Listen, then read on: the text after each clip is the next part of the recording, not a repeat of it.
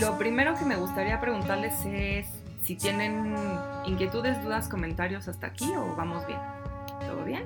Vale, ok. Entonces, todo bien Juan Raúl Rodríguez Freire.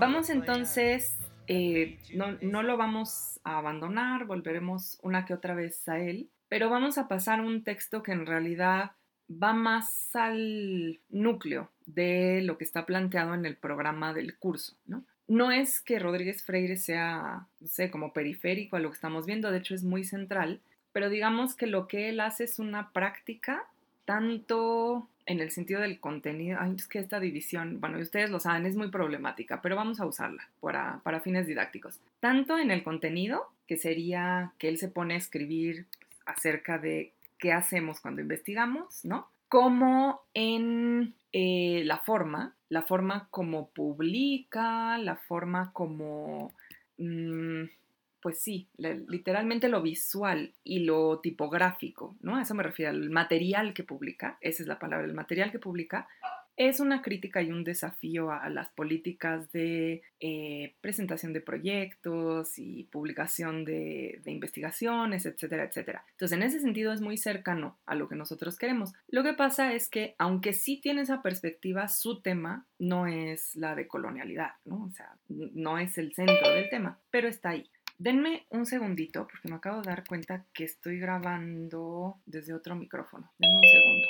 Ok, de acuerdo, ahí estamos. Entonces, em, les estaba diciendo yo. Vamos a pasar a este texto de Linda Tujiwai y vamos a volver una y otra vez a lo largo del curso. O sea, otras lecturas, vamos a volver, otras lecturas, vamos a volver. Entonces, nada más estén al pendiente de, eso, ¿no? Y lo que vamos a hacer hoy es revisar la introducción, que es la parte más em, general del texto. Linda Tujiwai tiene una forma de escritura muy curiosa, porque aunque guarda, evidentemente, evidentemente guarda ciertas formas a las que estamos acostumbrados, como hacer una introducción, decirnos de qué se trata el libro, qué va a tratar en los capítulos, cuál es el objetivo, etcétera, que son formas a las que estamos muy acostumbrados. En realidad, lo que va haciendo a lo largo del texto es, bueno, no solo darnos los contenidos de otro planteamiento posible de metodología de la investigación, sino además eh, jugar un poquito con las formas. Llegaremos a eso, ya, ya lo verán, pero tiene, por ejemplo, partes donde habla de su diario de investigación, por ejemplo, y bueno, es algo muy distinto a lo que nosotros imaginaríamos como un diario de investigación. O da ciertas propuestas de proyectos, ¿no? no esa parte no sé si la vamos a leer, pero bueno, da ciertas propuestas de proyectos y también son proyectos que por un lado sí nos imaginamos con proyectos de investigación, por otro lado jamás se nos hubiera ocurrido. Entonces juega un poco con la estructura. Bueno, el libro es de eh, Palgrave Macmillan, ¿no? Pero juega muchísimo con la estructura de qué es lo que hay que hacer. Y de hecho ella, si alguien después le da curiosidad, em, es muy interesante si escucharla porque tiene una forma de hablar muy poética, muy metafórica, ¿no? Entonces es muy lindo porque pues está en unas mesas redondas y así, y de pronto uno dice, mm, está jugando un poco con las formas de hablar eh, dentro de la academia, ¿no? O sea, no es nada más que sea un estilo personal, eso puede ser, sí, en parte un estilo personal, pero es además porque está desafiando un poco lo que está permitido y lo que no está permitido dentro de la academia. Entonces, hoy vamos a hablar un poquito de esto a partir de su introducción. Vamos a retomar lo que bueno, repasar, por decir así, un poquito lo de la vez pasada. Y lo que quiero hacer, a ver, espero que, sirva como ejercicio. No siempre lo vamos a hacer, pero lo que quiero hacer es seguir un poquito de cerca el texto y, e ir tomando notas a partir de, este seguimiento que hagamos en clase del texto, para entonces producir un cuadrito, pues, ¿no? Que sería con el que nos quedamos, digamos, para estudio, ¿no? Entonces, esta vez y quizá otras, pero no siempre, en lugar de que yo les ponga así un, lo que sería como, entre comillas, mi pizarrón, ¿no? Lo que vamos a hacer es que eh, vamos revisando el texto, vamos sacando notas, yo voy anotando aquí cositas, pero no aquí, en Perusal ahorita lo pongo, y a partir de eso, ¿no? Sacamos como lo que serían los apuntes, de, no los apuntes, el, el pizarrón, el pizarrón de la, de la clase. Entonces vamos a hacer ese experimento a ver qué tal nos sale. Tengo el chat abierto, como siempre, y bueno, más esta vez sí los veo a todos en la misma, no tengo que estar cambiando de ventana para verlos, entonces eso lo hacen un poquito más fácil. Ok, entonces les voy a compartir aquí la pantalla, acá la tenemos. Y lo que vamos a hacer es trabajar, déjenme cambiarlos a ustedes de lugar para acá. Listo. Lo que vamos a hacer es trabajar con em, el texto y la sección de notas, ¿no? Para ir haciendo un poco la revisión y lo que vayamos un poco exponiendo, discutiendo. Vamos a retomar un poquito antes, ¿no? O sea, ya tienen ahí la introducción y el inicio, pero vamos a retomar un poquito antes cosas, no que se quedaron, pero que planteamos la vez pasada. Empezamos por el relato de Kafka. Y acuérdense que el relato de Kafka es Pedro el Rojo, es este monito que descubre que una salida a su situación, una situación muy desesperada, por cierto, y que su salida es imitar, imitar a los humanos. Y los imita a tal grado que deja de ser lo que es, ¿no? Deja de ser un, monito e incluso lo invitan a la academia a que narre su historia y nos cuente, pues, qué fue lo que, bueno, nos cuente, no, le, cuente a los honorables miembros de la academia qué fue lo que sucedió y, e hicimos hincapié, bueno, en varias cosas. Una es esta cuestión de la imitación, ¿no? que decíamos, la imitación es una forma de aprendizaje y eso no, es decir, per se, no es bueno ni malo. Uno crece e imita, uno aprende a hablar imitando, ¿no? El tipo de imitación de la que está hablando Kafka en la voz, en la primera, acuérdense que es, la primera persona es el monito, ¿no? Y eso le da un giro muy interesante al relato. Y esa primera persona de, la voz narrativa, la imitación de la que está hablando tiene que ver con una estrategia. Es decir, no es nada más como que yo vi que alguien hacía algo y aprendí a hacerlo. Es de hecho una estrategia para lograr no ser ese monito al que arrancaron de su lugar y pusieron en esta jaula incomodísima y que no encuentra cómo salir. Entonces, para salir, tiene una estrategia que es la imitación. Entonces, esto es importante, está planteada como una estrategia. Y ahí es donde la cosa se empieza a poner más complicada, porque esa estrategia de imitación a lo que lo lleva es a tener una serie de saberes e incluso de poderes, ¿no? Porque yo les decía, ¿se acuerdan? O sea, hay este momento que se parece muchísimo a la escuela, que es cuando él tiene un montón de maestros en distintas habitaciones y va pasando de uno en uno. O sea, como si él los tuviera contratados y entonces pasa de uno en uno y aprende más cosas y se vuelve más sorprendente, ¿no? Para los humanos. Dicen, uy, es, es casi humano. Y a la vez, no es humano. O sea, de hecho llama la atención tanto y de hecho lo invita a la academia porque lo que es impresionante es que un no humano pueda hacer cosas de humano. Por supuesto hablar, pero decíamos todo, ¿no? La postura, ponerse en dos, en dos pies, erecto, hablar, tener lenguaje, vestirse, dirigirse a los miembros de la academia. decíamos, todo esto crea una imagen muy perturbadora que es la de este animalito que imita para ser, pero nunca llega a ser. Incluso él en algún momento dice, me, pues me arrancaron incluso lo que era, o sea, no soy humano, pero ya tampoco puedo regresar a ser mono, ¿no? Me quedé en esto. Entonces no, no, nos olvidemos de Pedro el Rojo porque volveremos a algunas cositas más puntuales. Y junto con eso, hablamos del texto de Rodríguez Freire, que es nada más una selección, y lo que decíamos es, lo que hace Rodríguez Freire es frente a unas políticas públicas acerca de la investigación que él critica claramente, ¿no? O sea, dice, bueno, la universidad está, no nos vamos a meter ahorita en ese tema, pero el, proceso él lo llama neoliberalización, ¿no? La neoliberalización de la universidad está dedicado a la medición. La medición de las cosas es lo que importa. Y aunque él habla desde el punto de vista del investigador, que es lo que es él, nosotros lo que hicimos fue trasladarlo un poquito a la parte de la docencia y el aprendizaje. Y entonces acuérdense, hablábamos de cómo tienes que cubrir unos créditos y esos créditos se acreditan tal cual con una serie de evaluaciones. Esas evaluaciones te van permitiendo acceder a los siguientes créditos. Una vez que acabas necesitas presentar un proyecto y en ese proyecto, bueno, trabajar en ese proyecto junto con un asesor que autoriza o no, evalúa ese proyecto y los avances. Y entonces llegas a un punto donde puedes presentar otro examen ya general y en ese examen lo que demuestras es que puedes hacer lo que hacen los que ya pasaron por ese examen y por varios otros exámenes. Entonces, un poquito lo que vas haciendo es también un proceso de medición e imitación, ¿no? Y decíamos, bueno, esto claramente tiene una serie de problemas, porque ¿qué estamos haciendo? Entonces, lo que estamos haciendo es como juntar una serie de puntos para llegar a qué. Y lo que Rodríguez Freire propone, acuérdense, es lo que él mismo llama una política del adverbio. Si se acuerdan, la política del adverbio tiene que ver no con decir somos pensadores críticos, porque ese es un sustantivo con un adjetivo y justo lo que dice él es abandonemos esa idea de que nos vamos a definir con un sustantivo y un adjetivo y pensemos en los adverbios. ¿Cómo hacemos lo que hacemos? ¿Cómo investigamos? ¿Cuáles son los pasos? ¿Para qué? ¿Qué sabemos? Acuérdense, se pregunta, ¿qué sabemos de políticas editoriales? Y en humanidades básicamente lo que tienes que hacer es escribir.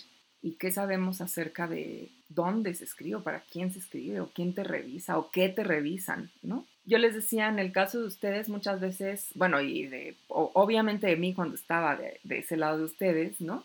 Lo que pasa mucho es que uno escribe para el profe. Y claro, o sea, lo que estás haciendo un poco es reconfirmar lo mismo que te dijo el profe y pues parece que se entiende muy bien, pero en realidad solo está reconfirmando las mismas ideas. No está mal en el sentido que sí, también se aprende de esa manera, pero estamos escribiendo para el profe, o sea, todo, toda esta infraestructura de educación superior es para escribirle al profe y lo que dice el profe o qué estamos haciendo. Entonces, ahí habíamos dejado la otra vez un poco lo que revisamos. Voy a insistir y creo que voy a insistir todo el curso porque no, no quiero que el curso se vuelva... A ver, esto es importante, antes de empezar con Linda Tujiwai Smith. No quiero que piensen una de dos cosas o las dos. Una, que de alguna manera lo que hacemos en la universidad en términos generales, así globales, es algo que se puede calificar con, un adjetivo y reprobar, ¿no? Entonces, no quiero que piensen, claro, es que la universidad tiene una estructura colonial,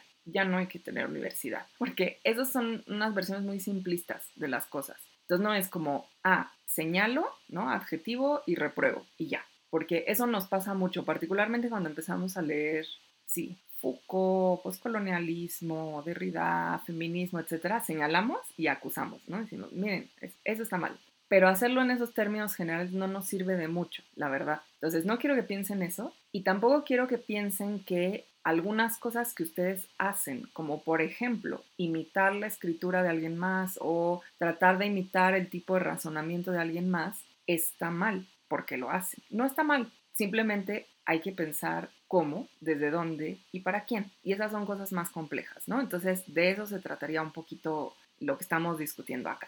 Y bueno, el contexto es que estamos en un colegio donde ustedes estudian la producción literaria de lenguas romances que tienen una historia que está ligada a la historia del imperialismo y del colonialismo. No necesariamente la lengua es eso, no, pero la historia de esas producciones está ligada a esa otra historia del imperialismo y el colonialismo. Entonces, por ahí estamos trabajando, ¿no? Ya les iré contando más cosas, leerán textos postcoloniales y decoloniales y ya iremos discutiendo más. Entonces, vamos a empezar por este texto que es a mí uno de los que más me gusta en este ámbito de pensamiento, ¿no? Y vamos a tratar de hacernos una serie de preguntas. Antes, mm, alguien me había levantado la mano. Sí, dime.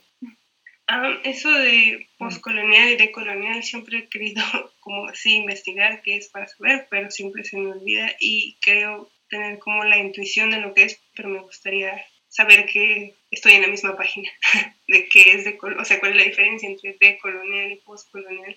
Y incluso en el texto menciona, creo, anticolonial, entonces supongo que también puede ser por ahí otra cosa. Y tal vez es muy intuitivo, pero eso, saber que estoy en la misma página. Ok, a ver, como todo en la teoría, hay un poco de debate al respecto. Entonces, no hay una respuesta, una respuesta a decir esto es A, esto es B y esto es C. Ahora, eso no obsta para que podamos, como tú dices, muy bien, estar en la misma página. Vamos a ver, si nos situamos más o menos en las décadas posteriores a la Segunda Guerra Mundial, particularmente los 50 y los 60, históricamente vamos a encontrar una serie de luchas organizadas, o sea, luchas sociopolíticas, ¿no? Organizadas, que constituyen los movimientos anticoloniales. Vamos a tener esta ola realmente de movimientos anticoloniales en gran parte de lo que se llamó en aquel entonces los países no alineados.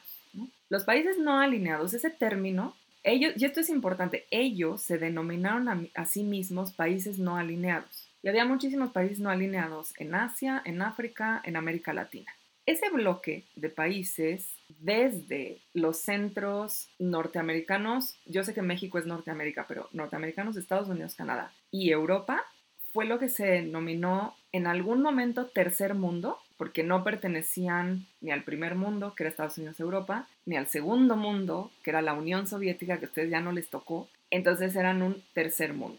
Con el tiempo, esta idea de tercer mundo se fue, ¿cómo decirlo? No necesariamente viciando, porque en realidad no, no les preocupaba, ¿no? Que fuera así, pero se fue impregnando cada vez más de una cuestión de medida económica. Entonces el primer mundo era aquel más desarrollado en términos de tecnología, en términos de industrialización. El segundo hacía su luchita, pero eran soviéticos, ¿no? Entonces, no mucho. Eso era, obviamente, desde la perspectiva del primero, ¿no? Y el tercero eran, pues, los que no se habían desarrollado adecuadamente, ¿no? A los que había que dar los préstamos a través del FMI, etcétera. Entonces, después de la Segunda Guerra Mundial viene este movimiento muy fuerte. Ustedes pueden buscarlo, está en todos lados. O sea, es que es Argelia, Túnez, Indonesia, este, el Caribe, ¿no? Una cantidad de, lugares donde se dan movimientos anticoloniales. Y al mismo tiempo, es que es una cosa muy... esta es la cuestión del huevo y la gallina y no la vamos a resolver. Simultáneamente se empieza a dar una primera teoría muy interesante acerca de estas luchas, los fundamentos de estas luchas. Aquí hay un primer problema. Algunos de los autores son, por ejemplo, MSC, la cuestión de todo el mundo africano y caribeño negro de habla francesa. Está Franz Fanon, que nosotros vamos a leer por acá. En fin, hay un, hay un montón de autores. Estos son como, digamos, los fundacionales, Fanon y MSC, pero un montón de autores, ¿no? Por cierto, hay latinoamericanos también que casi no leen, em, y aquí tenemos un primer problema que es ¿a qué nos estamos refiriendo cuando hablamos de la colonia? Porque hay una primera historia de colonialismo muy vieja, que es la de Portugal y España. Pero a ver, todas las naciones no alineadas después de la Segunda Guerra Mundial ya no pertenecían ni a Portugal ni a España. De hecho, la última independencia es la de Cuba y se da a inicios del siglo, finales del 19, principios del 20, 1898. O sea, eh, ahí como cómo aplica o cómo, cuál es el colonialismo, son dos colonialismos distintos o uno nace del otro, qué relación tienen. Ahí hay una serie de cuestiones históricas, teóricas, sociales complicadas. Pero entonces, acuérdense de eso, ¿no? Aunque no son las mismas luchas, sí hay una especie de continuidad, ¿no? América Latina, África, Asia, que sí se están liberando de las potencias, o sea, de Bélgica, de Alemania, de Inglaterra, en esos años, ¿no? La independencia de India, por ejemplo. Entonces, bueno, ahí hay una serie como de diferencias, pero al mismo tiempo un movimiento que tiene una resonancia. En ese mismo momento se empiezan a dar estos textos fundacionales. A esos textos fundacionales, no porque se hayan presentado así, o sea, ustedes no van a encontrar que Fanon en un texto diga, hola, soy Franz Fanon y soy un pensador postcolonial. No, pero a partir de ese momento se empieza a considerar que hay algo que se llama pensamiento postcolonial, ¿no? Entonces vamos a decirlo así. El movimiento sociopolítico es un movimiento anticolonialista. Junto con él surge una teoría que con el tiempo empieza a ser agrupada bajo el término postcolonial. Ese post es muy difícil de decidir o de entender. Ojo aquí, hay quien realmente piensa, y me parece que es la, lectura más simplista, que ese post es un, ay, perdón, prefijo meramente temporal, es decir, que hubo un colonialismo y luego ya no hubo. Yo creo que ningún pensador complejo del poscolonialismo lo piensa así. Ninguno, ni César, ni Fanon, ni después Baba, ni Chakrabarti, nadie, ¿no? Ese post es más complicado, pero bueno, hay quien dice que sí, bueno, hay una marca temporal. Yo lo veo difícil. Pero lo que sí dice es que es un pensamiento, y eso sí, que trata de salirse del molde de lo colonial. Y esto es profundamente difícil. Suena como, es que es lo que yo les decía, suena como que yo señalo el colonialismo, digo, ah, colonialismo, mal, y entonces hago otra cosa. Pero ese entonces hago otra cosa no es tan sencillo como suena, muy complicado. Por ejemplo, una de las preguntas es, bueno, varias de las preguntas son, ¿no? Está bien, si estamos hablando de un pensamiento postcolonial, ¿por qué Fanon y por qué Césaire hablan y escriben en francés? Porque esa es la lengua colonial. ¿por qué estamos hablando en francés? Y ahí hay un debate muy abierto, o sea, es, por ejemplo, el juego de, entre comillas, y en un sentido súper lúdico, contaminar la lengua francesa con las lenguas de las distintas eh, regiones y de las distintas etnias y de las distintas culturas, ¿no? Y hay, por ejemplo, autores como Ngugi wa que simple y sencillamente decidió que él ya no iba a escribir en inglés. Punto. Ya no escribe en inglés, ¿no? Lo cual acarrea toda una serie de consecuencias en términos de la accesibilidad de sus textos. Porque, por ejemplo, nosotros, mexicanos, nos tenemos que esperar a que lo traduzcan al inglés para entonces tener un poquito de acceso, eso sí, si manejamos el inglés, tener un poquito de acceso a él, porque si no se nos queda que las políticas editoriales no son precisamente traducir del yaqui al swahili, ¿no? Entonces, cuestión importante, ¿eh? porque ahí también hay toda una serie de decisiones económicas. Pero bueno, ese post en general se entiende como una manera de hacer una crítica a los parámetros de conocimiento y a, los, a las políticas aplicadas durante los regímenes coloniales. Las políticas de los regímenes coloniales hicieron daño a una serie de poblaciones y tenemos que señalarlas, reconocerlas y repensar cómo arreglamos eso. Los parámetros bajo los cuales produjimos conocimiento desde las, las formas aceptadas del conocimiento coloniales, también hay que señalarlas, reconocerlas y repensarlas. Entonces, todo, toda esa tarea de aprender a reconocer, señalar, hacer crítica, repensar cómo lo vamos a hacer ahora, sería el postcolonialismo, ¿no? Entonces tenemos movimientos anticoloniales, pensamiento postcolonial. Y entonces viene un, una especie de, a ver, entre comillas, movimiento, pero que empieza medio en la... Eh, empieza en dos extremos, medio en la academia de hecho, uno de los grandes representantes es Walter Miñolo, al cual no vamos a leer en este curso, porque tiene una serie de problemas, ¿eh? No porque... O ahorita, de hecho, con Linda Tujiwai les explico. Pero también de movimientos que serían, no sé si se fijaron, esta es una de las cosas que dice Linda Tujiwai en su introducción. Lo que dice es, los grandes olvidados del movimiento anticolonialista son los pueblos indígenas. ¿Por qué? ¿Por qué? O sea, como que no era eso. Lo que dice es, claro que no, porque los movimientos anticolonialistas cuyos fundamentos teóricos produjeron estos eh, teóricos postcolonialistas, pues se fundan un montón, por ejemplo, en la idea de nación, ¿no? Y la idea de nación es moderna y es europea, tal como la conocemos, o sea, el Estado Nacional. El Estado Nacional es una noción moderna y europea.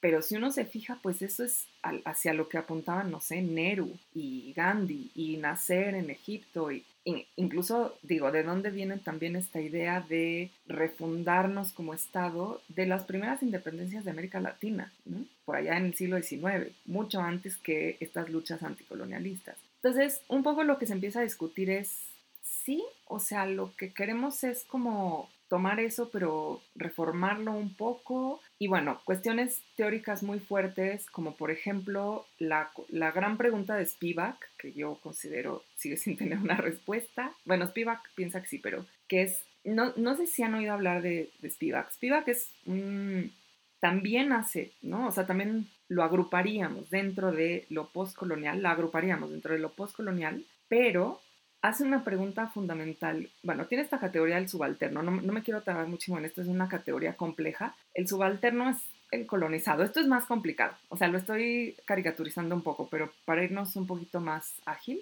el subalterno es el colonizado. Y la pregunta que hace, y tiene un texto que se llama así, es, ¿puede hablar el subalterno? Y un poco lo que se está preguntando es, si hemos sido educados bajo los parámetros de la colonia, cuando nosotros pensamos, ¿acaso no es que pensamos bajo esos parámetros, ¿cómo podríamos salir si no podemos regresar a lo que había antes, porque eso es imposible? Pero tampoco podemos salirnos del todo porque, por ejemplo, la nación de la India, ¿no? El Estado Nacional de la India. ¿Por qué no de otro modo? Bueno, porque también geopolíticamente era conveniente hacer el Estado Nacional de la India. Entonces, Spivak es un poco pesimista.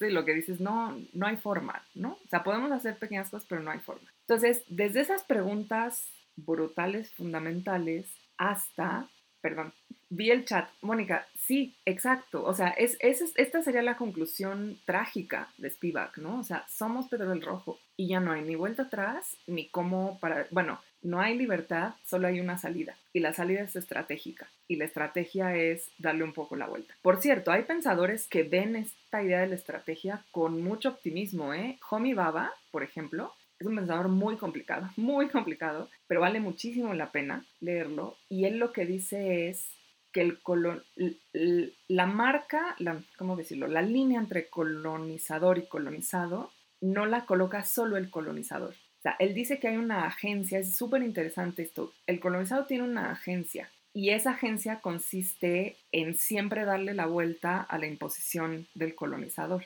lo que resulta muy angustiante es que al darle la vuelta el colonizador se vuelve más violento, porque entonces dice, ¿cómo, cómo, cómo es que le estás dando la vuelta? Voy a imponer más cosas, ¿no? Entonces hay un toma y daca ahí, y lo que él dice es que cuando la agencia del colonizado es astuta, así le llama, es una cosa que se llama sly civility, que es una especie de civilidad en el sentido de las, las leyes y la socialización del colonizador, ¿no?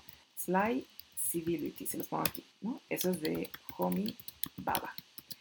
Cuando, cuando la agencia del colonizado es astuta, logra escapar del el pensamiento, de las prácticas colonizadoras. Solo son instancias, pero sí hay un escape. Entonces es una estrategia. Y él lo ve de forma muy positiva. Hay otros pensadores, por cierto, como Spivak, que dice que es un naif y que eso no pasa, ¿no? Que es un ingenuo. Pero bueno, ahí hay una discusión entre los propios pensadores postcolonialistas.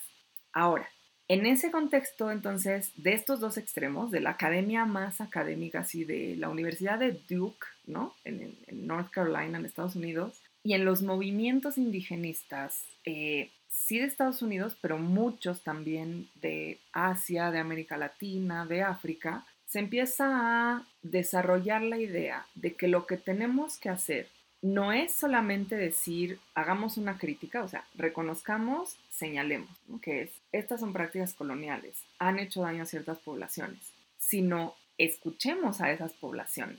¿Cómo hablan ellos? ¿Cómo piensan ellos? ¿Qué es lo que les hace falta a ellos? ¿Desde dónde? ¿Cómo se organizan? ¿no?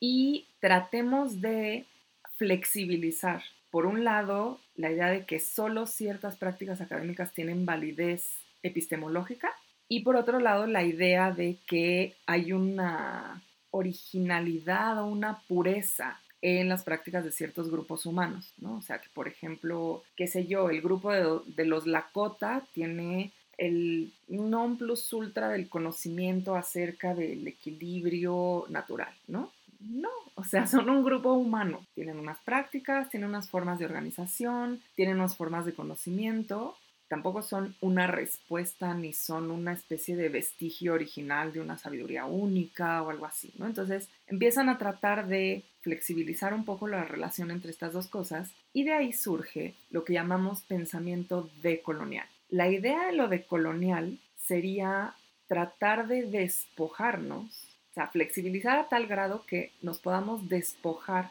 de ciertas exigencias que provienen del mundo colonial y entonces abrir, y esto es, esto es muy problemático, eh, suena muy bonito, pero es muy problemático. Abrir, por ejemplo, el conocimiento a lo que ahora se, se, se, engloba bajo la categoría de saberes. ¿no? Seguramente han escuchado esa, esa palabra porque está muy en boga ahorita. Entonces decimos, bueno, sí, está, el, o sea, está lo que hace el Instituto de Geofísica, ¿no?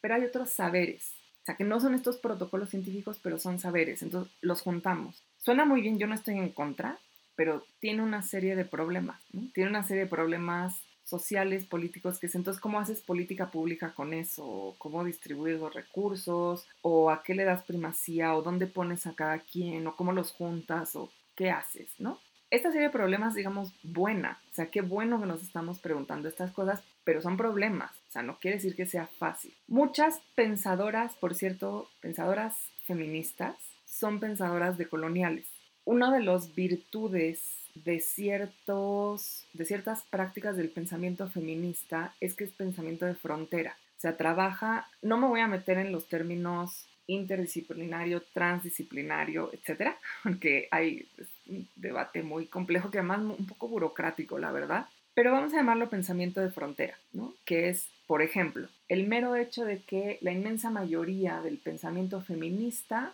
está completamente imbuido de experiencia. O sea, las feministas escriben desde una experiencia y eso en la academia hasta cierto punto es un tabú, o sea, como tú lo que me tienes que demostrar es una verdad universal, demostrable con un argumento de deducción. Entonces, ¿por qué me vienes a decir que en los años 60 tú experimentaste tal y tal? So, ¿no? ¿Eso qué, no? O sea, ¿dónde, está una prueba que universalice? Y claro, lo que las feministas dicen es, la cuestión es que a lo que nosotros nos interesa es que una experiencia que ha sido sistemáticamente relegada entre al campo del el pensamiento crítico. Bueno, ese ejercicio es algo que se retoma muchísimo en la decolonialidad. Lo que se piensa es, necesitamos entender la experiencia de estos grupos para entonces tratar de articular otro tipo, no necesariamente otro tipo de conocimiento, como si dijéramos, ah, bueno, entonces este conocimiento lo hacemos bolita, lo tiramos a la basura y hacemos otro, ¿no? Sino de articular eso que pues sí también hemos hecho dentro del conocimiento para dejar entrar esa otra experiencia, porque claramente esto, aparte de darnos una serie de conocimientos, está haciendo daño. Entonces, ¿cómo logramos decir, ok, pero sí hemos logrado como obtener ciertos conocimientos, con, tenemos que dejar entrar esta experiencia, porque si no lo hacemos, hacemos daño el pensamiento de colonial, y van a ver ustedes, hay, hay una cierta fricción, ¿no? O sea, no crean que es así como, y entonces están los postcolonialistas y luego vienen los decoloniales y todos somos muy felices y nos tomamos de las manos. No, hay una cierta fricción entre ambos, a ver, no es que sean dos grupos definidos, pero hay una fricción entre ambos términos y la identificación con ambos términos, porque eh, quienes intentan hacer un pensamiento decolonial generalmente señalan al poscolonialismo como un pensamiento que tiene la idea ingenua de que se puede salir del colonialismo, de que podemos poner una raya y decir ahora ya no somos coloniales, ¿no? Y lo que dice la decolonialidad es, sí, pero el, el trabajo no es criticar el colonialismo, el trabajo es hacer toda esta escucha, toda esta flexibilización, toda esta articulación de otras experiencias, otros saberes, etcétera, ¿no? Entonces, esa sería un poco la, distinción y la diferencia entre todas esas cosas. Ojo, como siempre en teoría, va a depender de a quién estemos leyendo. A un homie por ejemplo, que le parece extraordinaria la idea de que pues, hay estrategias, no le parecería tan lejano lo poscolonial y lo decolonial. o sea, le parece que van ahí juntos de la mano. Pero alguien como Silvia Rivera Cusicanqui, por ejemplo, le parece que el poscolonialismo está, ¿no? quedándose en un nivel muy teórico y incluso ineficaz, por decirlo de alguna manera. Un poquito lo que Linda Tujiwai dice, no, no sé si se acuerdan, muy al principio dice algo como, nosotros podemos hacer, no sé, libros y libros de, de colonialidad, pero eso no salva vidas. Un poquito eso es lo que critica Rivera Cusicanqui. Por ejemplo, Rivera Cusicanqui hace no mucho, hace unos años estuvo en la Feria del Zócalo, la Feria del Libro del Zócalo, y la invitaron a un diálogo con Silvia Federici. Entonces eran las dos Silvias, ¿no? Silvia Federici y Silvia Rivera Cusicanqui. Y en algún momento del diálogo que fue, está por ahí el video en, YouTube, ¿no? No es una gran grabación, pero bueno, se escucha, ¿no? Lo que dicen. Y hay un momento en que Silvia Rivera Cusicanqui así señala con nombre y apellido y dice, sí, todo muy bien con estas teorías, pero ¿qué? ¿No? O sea, ¿qué con nuestras prácticas? Porque luego, o sea, yo llevo años trabajando en un centro comunitario donde intentamos cambiar prácticas, no solo desde el feminismo, sino también desde la cuestión de los pueblos originarios y la nación multiétnica, y es de Bolivia, ¿no? La nación multiétnica y demás. Y de pronto resulta que quienes llevan la batuta son estos teóricos que vienen de Estados Unidos, como Walter Miñolo, ¿no? Y resulta que ellos son los meros meros, ¿no? Como, no. Hay este tipo de, tensiones que a mí me parecen muy sanas em, entre como los términos. Ahora, sin duda, en los tres, o sea, en los movimientos anticoloniales, en el pensamiento postcolonialista y en el pensamiento decolonial, sí hay una tarea y esa tarea es tratar de tirar ciertas estructuras que en términos del derecho a la existencia de ciertos grupos humanos han hecho muchísimo daño. O sea, creo que en eso coinciden los tres, ninguno tiene ninguna duda acerca de eso y, digamos, tienden hacia la propuesta de formas de organización, formas de conocimiento que no se consigan a ese costo, ¿no? Al costo de, bueno, ustedes lo saben, no, no, solo al costo de hacer daño a ciertas poblaciones, sino de exterminar a ciertas poblaciones, ¿no? Entonces, que ese costo no, no vale lo que sea que se esté conociendo. Entonces, creo que ahí coinciden los tres y creo que hay esas diferencias. En este curso sí vamos a leer autores que están clasificados o se llaman a sí mismos postcoloniales. Iremos viendo como cositas, ¿no? No, no para decir a ah, estos están bien, estos están mal, sino simplemente para señalar posturas, nada más. Pero digamos, el, ahí se me fue la, la, la columna vertebral, la columna vertebral que guía el curso es más hacia la propuesta de colonial. ¿Por qué? Porque creo que desde ahí sí se puede reestructurar nuestras formas de hacer investigación, ¿no? No es nada más es decir, no es tomar a Kipling, ¿no? La poesía de Kipling y encontrar todas las señales de que en efecto es, es poesía colonial, claro que lo es, ¿no? Y entonces, ¿no? Decir, aquí está por esto, aquí está por esto, aquí está por esto, ¿no? En este verso, en esta línea, en estas palabras, en esta, este, incluso la forma poética, etc.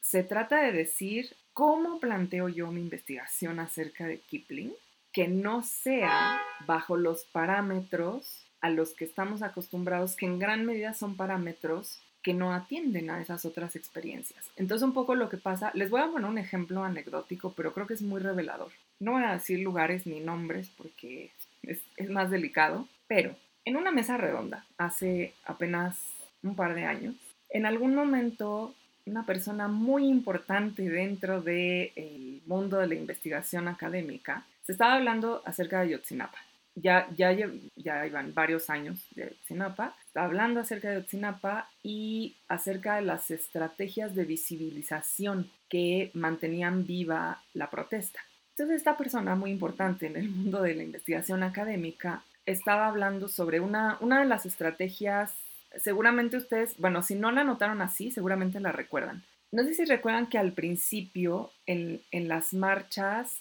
había una especie de presencia simbólica de los estudiantes, no de los estudiantes que protestaban, sino de los 43 estudiantes de Ayotzinapa. Y hay un momento muy, o sea, yo creo que fue al, al año, o sea, no fue mucho después, en la marcha cuando se cumplió un año, en que hubo una especie de movimiento, por decirlo así, de los ilustradores. Y los ilustradores se propusieron, bueno, algunos hacían tal cual una ilustración alusiva pero el, centro del movimiento donde estaba Valeria Gallo y otros ilustradores mexicanos este, bastante conocidos era retratarlos, retratar los 43 estudiantes. Entonces hicieron 43 retratos de 43 ilustradores y esos retratos los empezaron a llevar los papás y las mamás. Entonces, si ustedes los ven cuando marchan, llevan al, frente el, el, retrato de su hijo. Generalmente son esos retratos que les regalaron, ¿no? Y es como un cambio muy interesante porque pasa de ser el desaparecido, o sea, la figura del desaparecido, a ser esa persona. Esa persona cuyo, cuya mamá está ahí, cuyo hermano está ahí y que lo lleva consigo simbólicamente en, la marcha. Que es un poco también atendiendo a lo del pase de lista, etc. Entonces, bueno, hay esta, esta diferencia en, en la forma de las manifestaciones y esta persona dice, sí, claro, porque esto es muy importante. Entonces está explicando un poco porque como que lo, lo que hacemos desde las artes, ¿no? Eh, por cierto, esta persona no era ilustradora, ¿eh? era académica. Em, porque lo que hacemos desde las artes es como proporcionar estas estrategias, tal y tal. Y de pronto dijo la frase, porque parte de nuestra labor es darles voz a estas personas, ¿no? Y claro, hubo un momento como de pasmo general, porque además ahí había papás y mamás. Y hubo un momento como de pasmo generalizado para decir, estas personas ya tienen voz. O sea, lo que necesitamos es escucharlas. Pero tú, tú no eres portavoz ni, ni de su dolor, o sea, que sería como lo peor que podrías pensar, pero tampoco de sus demandas, ni de sus exigencias, ni de lo que organicen para continuar dándole visibilidad a su exigencia de encontrar a sus hijos. Y bueno, por supuesto se armó un debate muy intenso, pero aquí a lo que voy es a esta pretensión de que de alguna manera la academia nos permite ser voceros de aquellos que han padecido injusticias. Yo no creo que debamos guardar silencio y no hacer nada, por supuesto que no, pero tampoco creo que el ejercicio académico de ninguna manera nos convierta en voceros de nadie. Y creo que el pensamiento de colonial es uno de los más sutiles para abordar este problema y no caer en esas trampas, ni en la trampa de, bueno, pues qué terrible les pasó eso y pues veremos qué hacen, ni en la trampa de no se preocupen. O sea, cuando ustedes lo dicen nadie les hace caso, pero cuando yo lo diga, ¿no? Ya todo el mundo va a voltear. Entonces, el pensamiento de colonial justamente una de las cosas que hace, y por eso me interesa tanto, este libro de Linda Tujiwa es una maravilla, porque lo que ella trata de hacer es decir, no, yo sí quiero aprender, es, o sea, yo sí quiero aprender sobre el conocimiento, solo que yo quiero que entiendan que mi producción va a ser desde mi realidad y tienen que aceptar que esa es la realidad de la que yo vengo y en la que yo vivo. Y entonces hace este juego acerca no solo de qué es lo que investigas, Rodríguez Freire, sino cómo lo investigas. Y creo que es una de las vías, puede haber otras, ¿no? O sea, puede ser la cuestión de la transdisciplinariedad, por ejemplo. Pero creo que el pensamiento de colonial tiene paradigmas muy fuertes justamente para repensar no solo qué estudiamos, sino cómo lo estudiamos. Va un poquito más por ahí. No sé si sí quedó claro esto porque fue una muy buena pregunta para el inicio del curso. Entonces, ¿sí? ¿Todas, todos? Ok, vale, muy bien. Muy bien, Mónica. Muy buena pregunta. Vamos entonces a, echarnos un clavado al texto de Tujiwai y vamos a ir eh, sacando unos poquitos de reflexiones de ahí, ¿no? Una de las cosas que ten... Ah, bueno, si, si leyeron bien, en algún punto se habrán dado cuenta que es neozelandesa, es maori, por cierto, y yo me considero, o sea, es, cuando uno dice, eh, uno que se considera así más abierto y no. Cuando decimos maori nos estamos refiriendo a una diversidad de grupos. Yo no lo sabía hasta que leía Linda Tuhiwai Smith. Yo pensaba que eran los maoris, ¿no? Y ya. Y ella explica mucho más adelante que no. O sea, cuando, cuando dices maori, te refieres a un conjunto que a su vez tiene unos subconjuntos que tienen una serie de diferencias establecidas y reconocidas por ellos mismos y que ellos las, las administran, ¿no? Por decirlo así, las gestionan de determinada manera y tienen su organización. Entonces, ella pertenece a uno de esos subgrupos ¿no? dentro de lo que nosotros llamamos maoríes y estudió en la universidad. Es decir, proviene de una familia de lo que, nos, eh, de lo que se considera desde Occidente los pueblos indígenas, que también es una categoría muy problemática, ¿no? Y fue a la universidad, se quiso formar como investigadora, de hecho hizo investigación con su propia comunidad, que es algo bien difícil, y desde, bueno, a raíz de eso escribió este texto acerca de las metodologías y desde entonces, y eso si quieren después se los dejo, es muy bonito, a, ver, no es que haya dicho, ah, ese libro ya es obsoleto, ni que haya dicho todo lo que está ahí, tenemos todavía que hacerlo, simplemente ha hecho como ciertas reevaluaciones de lo que escribió. Entonces hay, hay unas entrevistas con ella, ¿no? Donde a 10 años del libro dice, bueno, yo ahora lo que pienso es tal y tal, y a 20 años de la publicación del libro dice, bueno, yo ahora lo que pienso es tal y tal, ¿no? No es que cambie radicalmente, simplemente que lo revalúa. Entonces es muy interesante, es, es una pensadora súper interesante, si ustedes se fijaron, tiene esta beta feminista de partir de, la experiencia, introducir su propia experiencia en el texto, aunque el texto sea profundamente académico, ¿no? Que es algo que yo le admiro muchísimo. Entonces, ella empieza por decir, bueno, lo que yo voy a hacer es escribir acerca de la investigación, pero no desde el punto de vista del académico que investiga, sino desde el punto de vista de un grupo humano muy diverso, muy amplio, que ha sido clasificado bajo la categoría de pueblos indígenas, que por cierto, pueblos originarios también tiene problema, ¿no? Entonces, pueblos indígenas, pueblos originarios, primeras naciones, etcétera, y que generalmente son quienes han sido investigados, ¿no? Entonces, esto primero, muy, muy importante, ¿no? O sea, ¿quién investiga a quién? Esa es una de las primeras cosas. Y de hecho, se los voy a ir, les voy a ir preguntando cositas, pero se los voy a ir poniendo por aquí, ¿no? Vamos a empezar por el término, como ella, el término investigar, ¿no? Y una de las cosas que distingue al término investigar es quién investiga a quién.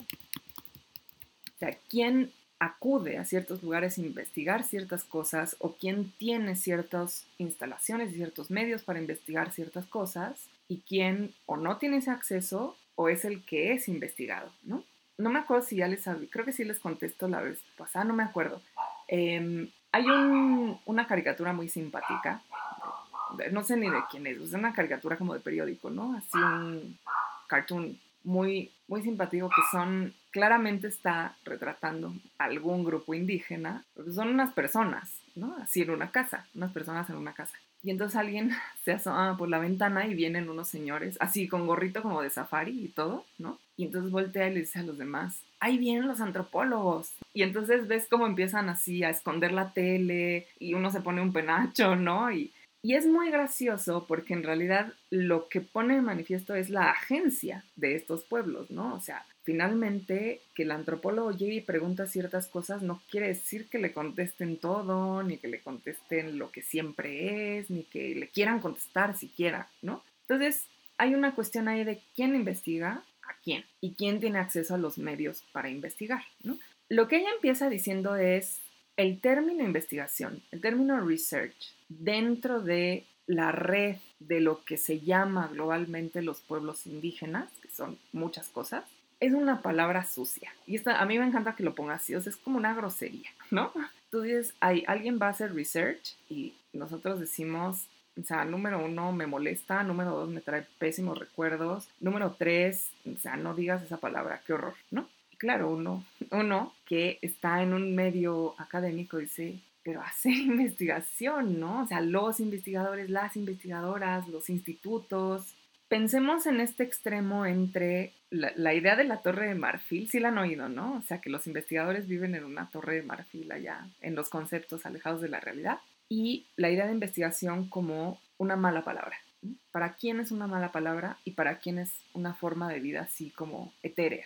Y lo que ella dice es, bueno, algo, o sea, la razón por la que la consideramos una especie de mala palabra, entre otras cosas, es porque está indisolublemente ligada a una historia de imperialismo y colonización. O sea, no hay forma en que nosotros, desde, cuando digo nosotros me estoy refiriendo a nosotros de Linda Tujiwai en que nosotros podamos considerar la práctica y el concepto de investigación sin antes hacer una lectura, ¿cómo decir? Ay, bueno, como ella lo dice, claro, un cautionary tale, ¿no? Un, un cuento que nos, nos advierte sobre los peligros acerca de lo que hay de imperialismo y lo que hay de colonización en la palabra investigación. Porque lo que nos perturba, de nuevo, nosotros de Linda Tuhiwai Smith, ¿no? Profundamente, es que hay una manera, bueno, hay una direccionalidad, en primer lugar. Hay unas personas que pueden llegar a ciertos lugares y me voy a bajar tantito acá porque me interesa mucho esta triada aquí. Y cuando llegan a esos lugares, hacer un ejercicio de recolección, clasificación y representación del conocimiento que obtienen de esos lugares. Y en esas tres tareas, se las voy a poner aquí también, es, ay, perdón, se fue allá, se fue en el chat, eso, era acá. Recolectar, em, clasificar, representar. En esas tres tareas, lo que dice ella, no solo hay una direccionalidad, o sea, tú no ves, por ejemplo, o no, es común, ¿no? No es, no es lo común que un indígena de la Sierra de Bolivia vaya a París a hacer antropología de los habitantes de los campos elíseos, ¿no? Porque, ¿cómo? O sea, no, no, son los antropólogos franceses los que van a Perú, a la sierra, a hacer antropología de los indígenas que están ahí. Entonces hay una direccionalidad para empezar. Y en esa direccionalidad además hay una forma en que se recolecta lo que eh, se observa, lo que se llega a conocer y en que se representa eso observado y eso que ha sido conocido. Y esas representaciones se le devuelven a esas personas. Y lo que ella dice es, ahí hay una especie de abismo entre nuestra existencia, nuestros territorios, nuestras formas de organización, nuestros saberes y la representación que se nos devuelve de nosotros, de esos territorios, de esos saberes. Y lo que nos mm, molesta, lo que nos apabulla, lo que nos ofende profundamente, es que se piense que esa representación, hay dos que es como más verdadera porque nosotros no podemos representarnos a nosotros mismos, pero los otros sí. Y peor aún, que sea apropiada por otros, ¿no? Sin darle crédito a quienes lo produjeron, ¿no? Ejemplo muy cercano. Eh, no sé si se han fijado que en los discursos oficiales generalmente se, no sé cómo decirlo, se ensalza, en un buen sentido, ¿eh? se ensalza el pasado indígena de México, ¿no? Entonces hablamos de ¿no? Estas, los, este, los olmecas, ¿no? Y las cabezas en Tabasco y los atlantes de Tula, por supuesto las pirámides de Teotihuacán, ¿no? Y por supuesto las pirámides mayas, pero bueno, obviamente también, no sé, Paquimén, Chihuahua y es todo lo que hay en el Estado de México, todo lo que hay en Hidalgo, etcétera. Entonces siempre se alaba y se, y se presenta con orgullo y bueno, el Museo de Antropología es un gran museo y es el Museo de Antropología y entonces la del Shauki y demás. Pero en cuanto se considera a los descendientes de esos mismos grupos en el presente, se los considera como un problema social. Hay un problema social porque hay comunidades en atraso, porque hay comunidades lejanas a los que no se ha llegado, porque hay una serie de problemas sociales como endémicos en esas zonas, entonces, por alguna razón, tú dices indígena. En el pasado lo ensalzas, en el presente representa un problema.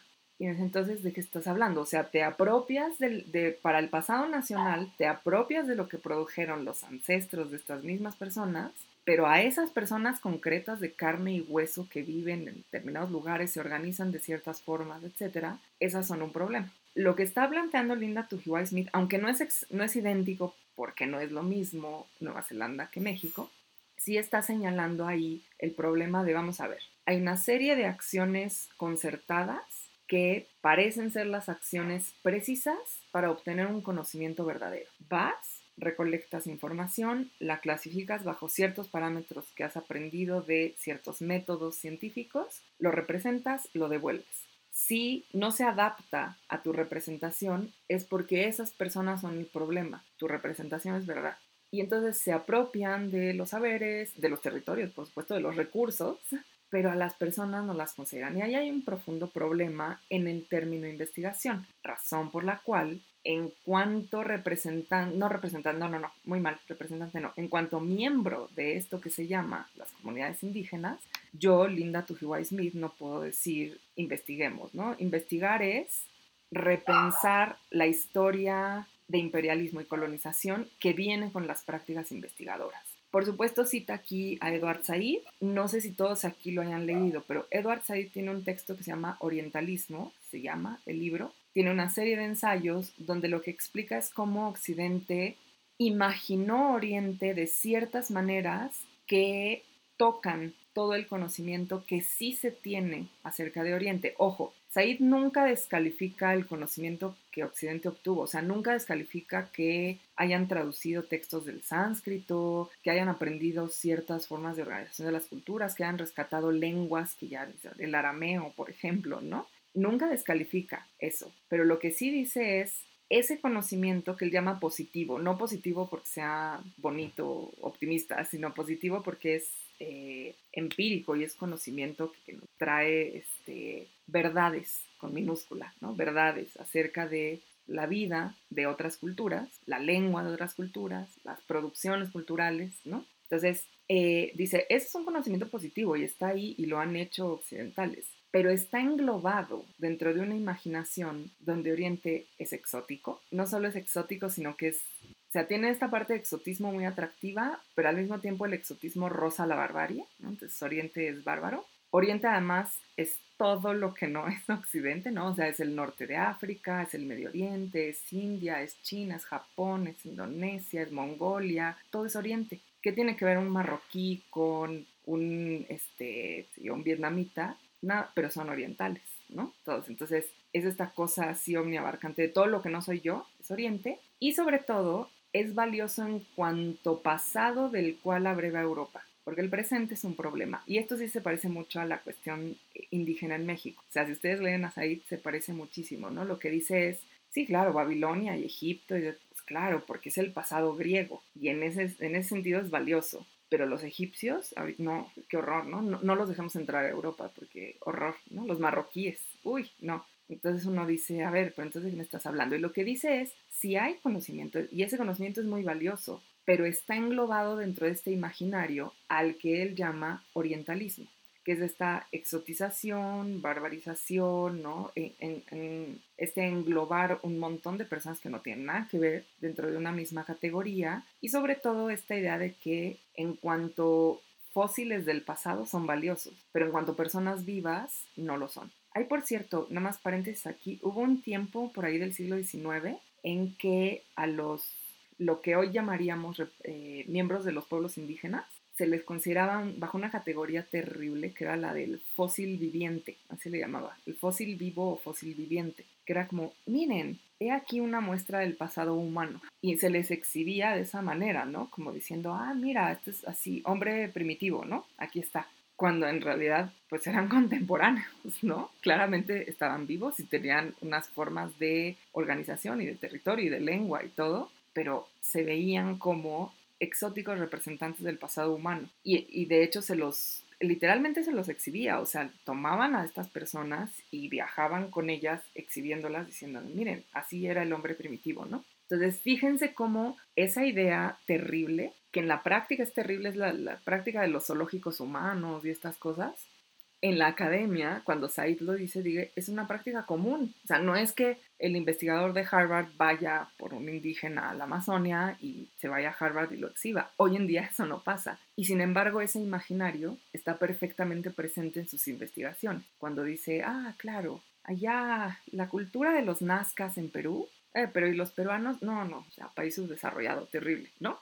Entonces, ahí hay esa, esa disonancia que es con lo que Linda Tujiwai empieza. Entonces, fíjense bien, aquí la primera pregunta es la direccionalidad de la investigación, quién investiga quién y cómo se investiga, o sea, cuáles son las prácticas sancionadas para investigar. Aquí quiero que le piensen un poquito, o sea, obviamente estamos leyendo estos textos en cuanto lo que dicen, la perspectiva que nos dan, etcétera, pero también quiero que constantemente lo lleven a sus propias prácticas. Ustedes se encuentran en una situación privilegiada en este sentido porque están estudiando producciones literarias que consideraríamos centrales, ¿no? Comillas, a ese centrales, que sería producciones culturales cuya lengua, cuyos, que están, ah, perdón, a ver, producciones hechas en lenguas que provienen de ciertos centros de poder, más allá de, de dónde son las producciones, porque puede haber una novela antillana, claramente no es lo mismo que este, Corneille, ¿no? O que Molière,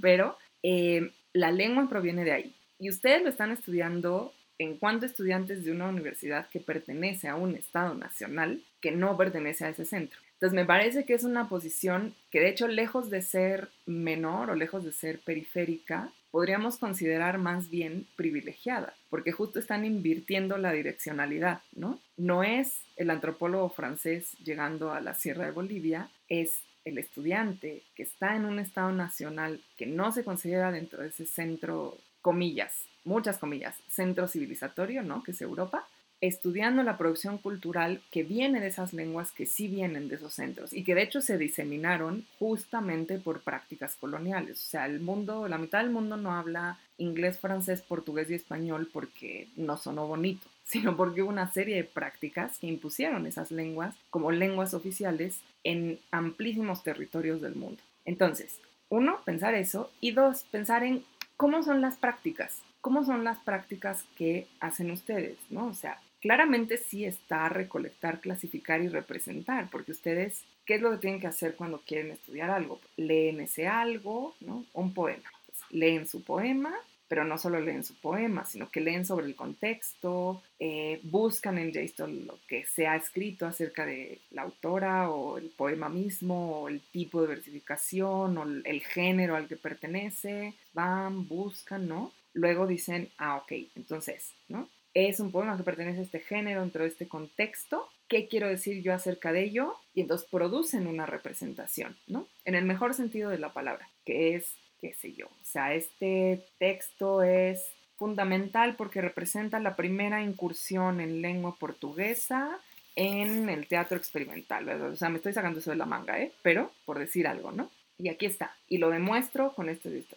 Y aquí está representado. Entonces, es cierto que las prácticas son muy parecidas. ustedes no son antropólogos, pero también tienen que hacer estos ejercicios de ir, buscar, recolectar, clasificar, decir algo y presentarlo como eso algo que ustedes defienden que es.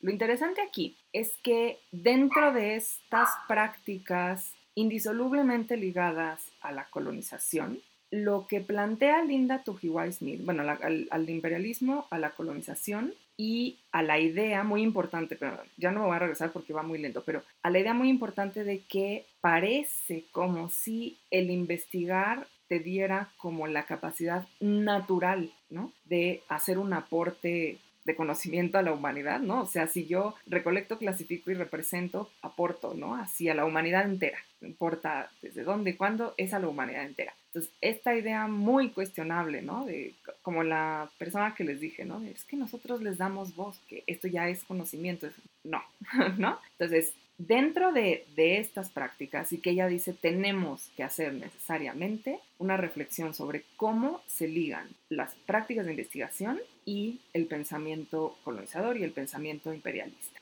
Lo que dice es, bueno, sí, pero yo lo que quiero hacer en este texto no es nada más contribuir a esta crítica de que, pues en efecto, nuestros modos de investigar, la direccionalidad de esa investigación, lo que naturaliza esa investigación, pues, requiere una revisión, ¿no? Lo que quiero es pensar cómo investigamos y para quién investigamos, de tal manera que siga habiendo investigación, pero esa investigación tenga una serie de protocolos que le permitan tratar con quien investiga, a, a quienes investiga y para qué los investiga y que permita una bidireccionalidad, o sea, no nada más que venga Europa a estudiar el resto, de, bueno, y Estados Unidos a estudiar el resto del mundo, sino que hay una bidireccionalidad de esas posibilidades de investigación. Entonces, lo que ella dice es, yo escribo este texto para aquellos investigadores que pertenecen a lo que llamamos grupos indígenas o bien que trabajan con grupos indígenas para que entiendan cómo se puede investigar no a las comunidades, sino junto con las comunidades que es otra cosa completamente distinta. Muy importante, hago una pequeña eh, extensión hacia lo que nos toca más directamente, que es más allá de que algunas, algunos, algunos aquí sí se pueden identificar con la categoría de grupos indígenas, no todos, ¿no? Sí les, eh, aquí les, les marco la cuestión de, por ejemplo, no sé si se han fijado que hay una gran, hay gran bomba y platillo cada vez que se hace una traducción a, lengua a una lengua indígena y generalmente lo que se traduce son dos cosas, o Hamlet o el principito. No sé si se han fijado, pero cada vez que hay bomba y platillo porque se tradujo a la lengua indígena que ustedes quieran, de todas las que hay en este país, que cada vez son menos, pero siguen siendo muchas, el principito o Hamlet. Y uno dice, ¿por qué? O sea, alguien le preguntó a estas personas si querían leer a Hamlet o el principito Alguien les preguntó, oye, ¿qué te gustaría que tradujéramos? Alguien le preguntó al traductor cuál es tu proyecto de traducción, por qué quieres traducir eso para tu comunidad. O suena muy bien llevarles como empresa civilizatoria Hamlet y el Principito. Y no estoy demeritando a Hamlet y el Principito en absoluto. O sea, qué bien leer Hamlet y el Principito, pero ¿por qué insistimos en que tienen que leer eso de alguna... O sea, ¿por qué el Estado financia constantemente, el Estado y la academia, Hamlet y el Principito, ¿no? ¿Cuál es el, el tema ahí o qué estamos pretendiendo con insistir en ello, ¿no? No es lo mismo hacer eso, que es unidireccional, a decir, oigan, ¿qué podríamos intercambiar? ¿Qué podríamos traer? ¿Qué les interesaría? O sea, aquí con la persona traductora que va a hacer esto, ¿qué hacemos? ¿no? ¿Qué proyecto propones? ¿Cómo lo financiamos? Etcétera, ¿no? Entonces, piensen ustedes que ustedes están en un, en un área donde justamente ese intercambio cultural puede ser unidireccional,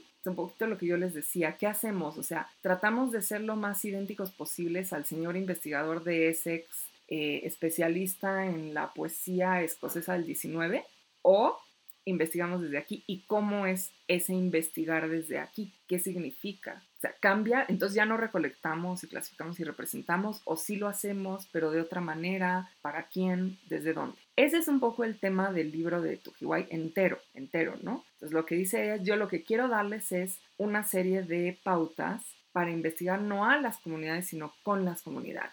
Y lo que dice es, en general, aprender estas pautas convierte la investigación no en una forma de dominio a través del conocimiento, sino en una práctica, no sé si se acuerdan, esto es muy bonito que lo dice, a humbling practice, ¿no? Una, una práctica humilde.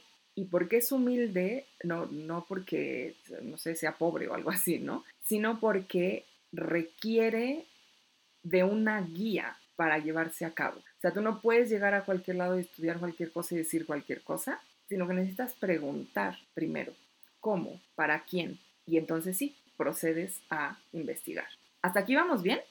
¿Seguras, seguros? Ok, me voy a bajar un poquito más, todavía tenemos tiempo, así es que va a dar tiempo. Linda Tujiwai, entonces, bueno, empieza por decirnos, ojo, investigar nunca es una práctica inocente. es, hay una frase muy linda de Derrida que es, ningún lenguaje es inocente, que a mí me gusta mucho porque a lo que se refiere, sea, lo, lo que se refiere no es a lo contrario, no es todos los lenguajes son culpables, ¿no? Sino a lo que se refiere es que todo lenguaje siempre tiene una carga política, de poder, ¿no? Y tenemos que estar alertas a ese poder. No quiere decir que entonces ya nadie hable nunca jamás. Simplemente significa que tenemos que estar alerta a la carga de poder que viene con el lenguaje. Entonces, lo que Linda Tojiwai Smith está diciendo aquí es, ojo, investigar tanto el concepto como la práctica nunca es inocente. Siempre tenemos que estar alertas a que no se puede separar de una historia. O sea, no, no, no necesariamente es lo mismo que esa historia, pero no se puede separar de la historia del imperialismo y del colonialismo. Y segundo, que las prácticas en cuanto las, las llevas a cabo tienen también una serie de cargas de poder, como la direccionalidad, como por ejemplo las lenguas en que se publica. ¿Por, qué no se publican investigaciones en, yo, en Tojolabal? ¿no? Sí, está la cuestión del mercado, pero a ver, o sea, en el mundo académico la, profusión de publicaciones no responde mucho al mercado, no es que haya cientos de miles de personas comprando este, la revista de filológicas. Pero a, la revista de filológicas sí se le da un presupuesto considerable, pero si alguien quiere hacer la investigación náhuatl, mm, ¿como por qué? ¿No? Entonces, hay una serie de, de, cuestiones en la práctica que no son inocentes, ¿no? Se dan desde ciertos parámetros. Entonces, lo que ella dice es, voy a escribir este texto, voy a hablar de metodología, es decir, de cómo se hace la investigación, no del método científico, sino de cómo se hace la investigación, y lo voy a hacer para tratar de investigar con las personas, no a las personas, ni para civilizar, entre comillas, a las personas, ¿no?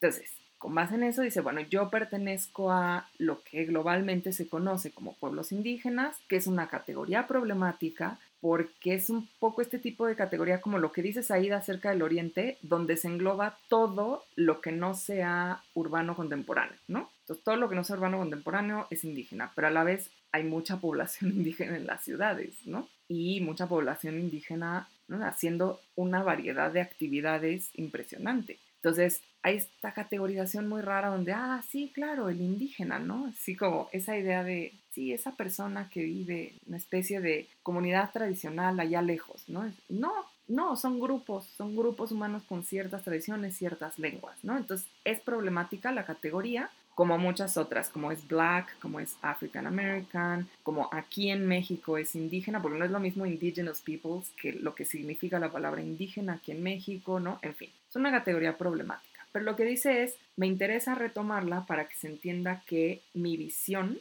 está privilegia ese punto de vista. Entonces yo no estoy mirando, aunque yo provengo de la universidad, no estoy mirando desde los parámetros de la universidad anglosajona australiana, sino que lo que estoy haciendo es privilegiar la mirada de donde yo provengo. Y en ese sentido, deja entrar una experiencia propia a un campo de conocimiento que generalmente se considera contaminado por esa eh, experiencia, ¿no?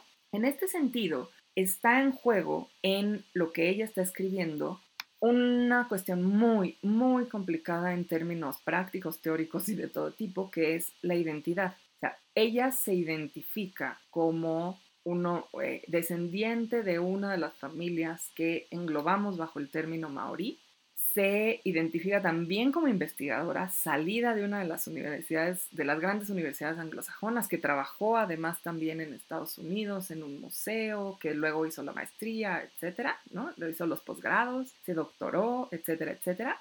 Y que eso no borró la identidad de pertenecer a una de estas familias maoríes. Y lo que ella dice es, mi mirada es la maorí. Esta cuestión de la identidad es una cuestión importante aquí en Linda Tuhiwai Smith, porque ella va a insistir en quién, quiénes somos, porque sí somos eso que, que, se engloba bajo maorí y que, digamos, el mundo exterior reconoce como, ah, sí, claro, los maoríes, ¿no? Pero a la vez Maori borra un poco lo que sí somos, ¿no? Que somos estas diferentes ramas familiares que se clasifican de diferente forma, que tienen una red de intercambio, etcétera, ¿no? Entonces sí somos eso, pero no exactamente eso. sí soy maorí y sí me doctoré y sí soy investigadora y sí escribo en lengua inglesa y sí hablo de metodología y sí publico con Palgrave Macmillan, pero no soy nada más una doctora que publica con Palgrave Macmillan, ¿no? Entonces, soy todas estas cosas a la vez. El problema es que generalmente se tiende a pensar que lo segundo, o sea, el doctorado y el publicar con Palgrave Macmillan, borra lo primero y lo borra aparentemente en un buen sentido, ¿no? Como si ingresaras a un círculo donde ahora sí estás haciendo algo que vale la pena, ¿no? Y lo que dice ella es, no, o sea, no, no, yo, yo quiero aprender esto para hacer cosas en, en el mundo, en mi comunidad, pero en el mundo, cosas prácticas, eh, cosas que cambien ciertas situaciones y por lo tanto me interesa esta parte de ser una investigadora siempre y cuando la mirada sea la de mi identidad, ¿no? Entonces, habla acerca de, bueno, el origen de la categoría de pueblos indígenas, cómo esta, esta problematización de la categoría también tiene que ver, evidentemente, con problematizaciones que vienen de los movimientos de los años 60, 70, ¿no? En Estados Unidos, que son, bueno, la de los, todos los pueblos, las primeras naciones en Estados Unidos, pero cómo empezaron a hacer vínculos, por ejemplo, con los movimientos anticoloniales en otros continentes, ¿no? O con reivindicaciones muy locales, ¿no? De pueblos que ni siquiera se llamaban a sí mismos indígenas, ¿no? Sino que se denominaban a sí mismos, pues con la palabra con la que se denominan, ¿no? Entonces no es un somos indígenas, sino somos ñañú, por ejemplo, ¿no? Que no es lo mismo. Entonces habla un poquito sobre cómo se empezaron a tejer estas redes y llega a un momento muy interesante donde dice, bueno, el verlo así no es simplemente como tomar una postura, sí, como decir, yo sigo a investigar, solo que es, es una postura, ¿cómo decirlo? Ah, como que localiza la investigación, ¿no? O sea, hay investigación, hay métodos, pero entonces yo lo hago desde los maoríes de Nueva Zelanda, ¿no? Sí, como que le pone un adjetivo y ya, ¿no? En realidad, esta cuestión de la identidad a lo que apunta es a una serie de prácticas de resistencia dentro de la investigación misma. Entonces, lo que dice es, finalmente la investigación está codificada a través de ciertos conceptos y ciertas prácticas, son indisolublemente ligadas a la y esto ya lo veremos con más detalle más adelante, a la historia del imperialismo y de lo colonial, ¿no? De la colonialidad. Entonces, ¿qué pasa cuando yo propongo cambiar la metodología? O sea, cambiar ese recolectar, clasificar, representar, apropiar, regresar, ¿no? Lo que pasa cuando cambio eso es que sigo haciendo investigación, pero obligo, ¿no? O sea, al, transformar esas prácticas, obligo a que esa investigación reconozca la existencia de otros grupos, de otros saberes y de otras aproximaciones a el conocimiento.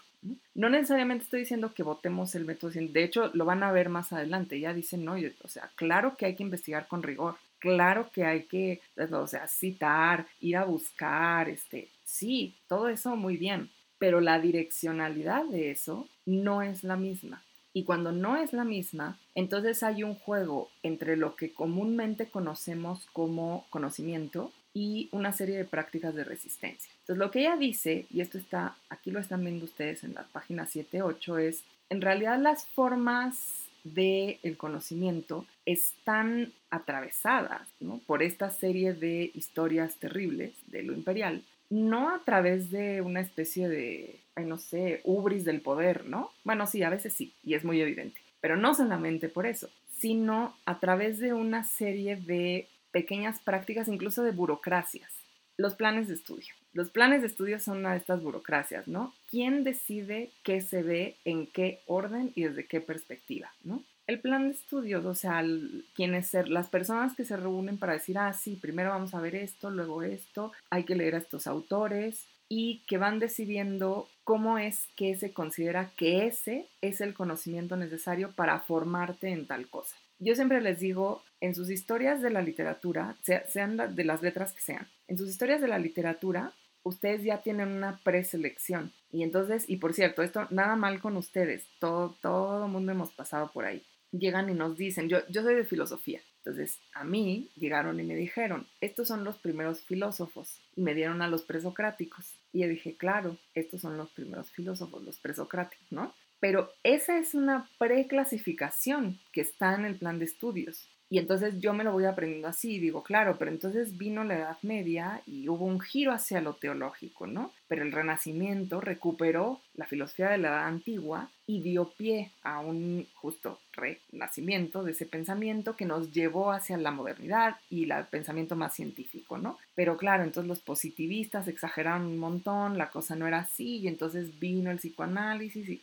pero esa no es, o sea, en, ningún lugar del cosmos está escrito que esa es la historia de la filosofía, que así debía ser la historia de la filosofía. Esa es una forma de recolección, clasificación y representación. Y está en el plan de estudios, está en la forma en la que damos las clases, ¿no? Entonces, está en el plan de estudios, está en lo que se considera una obra académica o una obra de divulgación, que no tiene el mismo estatus jerárquico. Está también en cuestiones como cómo se presenta ante los medios ¿no? de difusión, la información, o cómo se presenta eh, la información desde los canales oficiales, ¿no? ¿Qué es lo que nos dice el Poli o la UNAM o el Estado mexicano? ¿O qué es lo que nos dice el Canal 11? ¿No? ¿Qué es lo que nos dice la jornada? ¿Y cómo se está presentando esa información? Entonces, en realidad, la idea de investigación y conocimiento no está simplemente ligada a lo colonial porque sea un señor inglés a quien reconocemos y decimos, oh, qué gran investigador. Ni siquiera tenemos que decir, ay, jamás volveré a leer a, no sé, a, este, a George Steiner, ¿no? Jamás en la vida volveré a leer a George Steiner. O sea, lo pueden leer, léanlo. No es el origen de ese señor o la lengua en la que escribe, es toda la serie de pequeñas prácticas que llevan a pensar que de una manera, entre comillas, natural, eso es lo que resume el conocimiento, o sea, no solo lo resume en el sentido de hacerlo más breve, sino lo, lo, hace denso, así lo concentra, concentra el conocimiento y lo presenta tal cual es, aportando el conocimiento a la humanidad, ¿no? Piensen ustedes Hamlet, ¿no? ¿Por qué Hamlet? Porque se nos ha repetido hasta el cansancio que hay una experiencia universal en Hamlet, ¿no? Que de alguna manera esa literatura transmite una experiencia universal. Y más allá de que ciertos ritmos, ciertos versos y ciertas palabras, sin duda hechos con una gran maestría, nos puedan remover eh, afectivamente ciertas cosas, pues ninguno de nosotros ha sido príncipe de Dinamarca, ¿no? Entonces, experiencia universal, ¿qué es eso? ¿No? Número uno. Y no quiero decir con eso, entonces no se lea, claro que hay que leerlo. Pero, ¿por qué privilegiamos esa idea de que entonces la experiencia universal es naturalmente lo que importa para el conocimiento, ¿no? O sea, ¿por qué la experiencia de un, no sé, de Toussaint Louverture, que es uno de los libertadores de Haití, ¿por qué esa no es experiencia universal? Sea, ¿por qué si el tipo tuvo una impresionante carrera meteórica para liberar eh, Haití, este, terminar con la esclavitud y luego recibió un castigo brutal de las potencias porque entonces nadie quiso negociar con Haití. Haití se volvió el país eh, paupérrimo que es hoy, ¿no? O sea, como por qué eso no pertenece al mundo, pero el príncipe imaginario de Dinamarca sí, ¿no? Entonces, ahí hay una serie de preguntas que uno dice, ¿cómo me ha sido enseñado y cuáles son las pequeñas prácticas que me han llevado a pensar que este es el conocimiento, naturalmente, entre comillas, se llega a él y ya está establecido y me viene dado en los medios de difusión, en las publicaciones académicas, en los programas, en la forma como me enseñan a plantear una investigación, ¿no? Con una hipótesis, con tal y tal. Insisto, no van a tirar nada de esto a la basura. Nada más es pensar por qué pensamos que eso sí es así y sí es natural, ¿no? Y lo que Linda Tujiwai dice es, ojo, o sea, de lo que se trata es justamente de ver que en esas prácticas es donde está esa historia. O sea, no nada más señalar así como de, uy, es que los ingleses fueron muy malos, ¿no? Y entonces, ya, entonces mejor ya no hay que ir a las universidades porque es una institución europea. No, o sea, de lo que se trata es de decir, ¿por qué seguimos haciendo los programas así? ¿O por qué seguimos diciéndoles, por ejemplo, de esto, por supuesto que sé que no es la regla universal, pero ¿por qué todavía hay muchos eh, miembros del profesorado que si ustedes quieren trabajar sobre una novela gráfica de Guyana, les dicen, ¿cómo para? O sea, ¿no? Mejor, mira, aquí está Shakespeare, ¿no? ¿Por qué todavía hay esas prácticas? ¿O qué es? ¿De qué nos hablan esas prácticas? Entonces, bueno, no me quiero seguir mucho, quiero hablar un poquito, lo, hago la próxima vez. Hablo un poquito acerca de em, la cuestión de los Traveler's Tales, ¿no? Que es un poco también la direccionalidad. Pero la próxima, para terminar con Linda Tujiwai, aunque lo, lo, voy a hacer un poquito más breve, ¿no? Para seguir con las lecturas. Sobre todo, quiero, más allá de la última parte donde dice en el capítulo tal voy a hacer esto, en el capítulo tal voy a hacer esto, que nos servirá para los capítulos que leamos después. Pero eh, me quiero concentrar acá en la página 10 y más o menos hasta la 12, donde ella pregunta preguntas fundamentales, ¿no? Que es, ¿Qué se pregunta cuando se investiga? y qué preguntas generan o, qué preguntas rodean al acto de investigar, ¿no? Que es de quién es la investigación, ¿no? Eh, o sea, ¿quién hace la investigación? ¿A quién pertenece la investigación? ¿A qué intereses sirve la investigación? ¿Quién se va a beneficiar de la investigación? ¿Quién decidió las preguntas y el alcance de la investigación? ¿Quién la va a llevar a cabo? ¿Quién la va a escribir? ¿Cómo se va a difundir? Y lo que dice es, todas estas preguntas, ¿no? son preguntas válidas en la academia que hay que hacer y que hay que hacer para hacer una crítica, pero además podemos hacer más preguntas.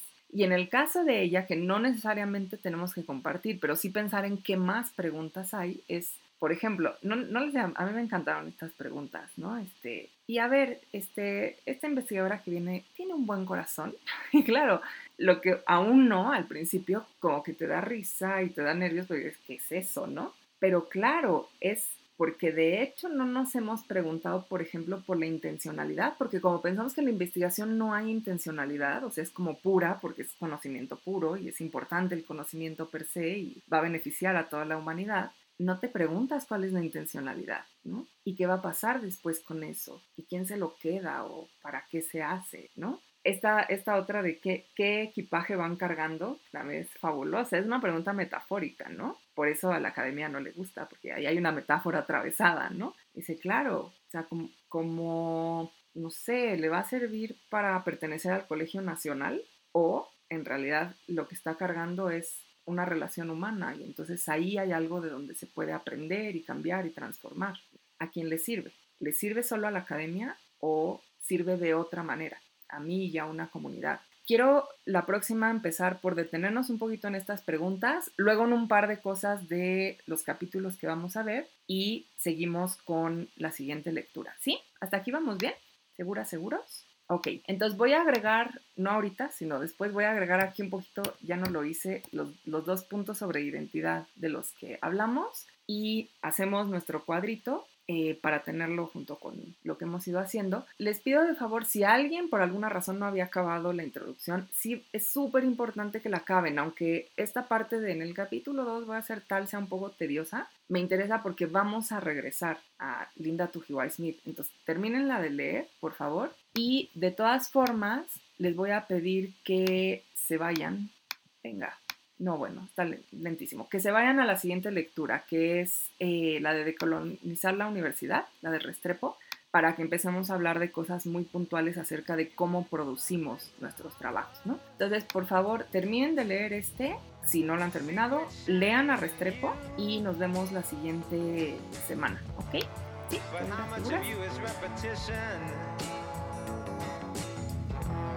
That she didn't whisper to him too.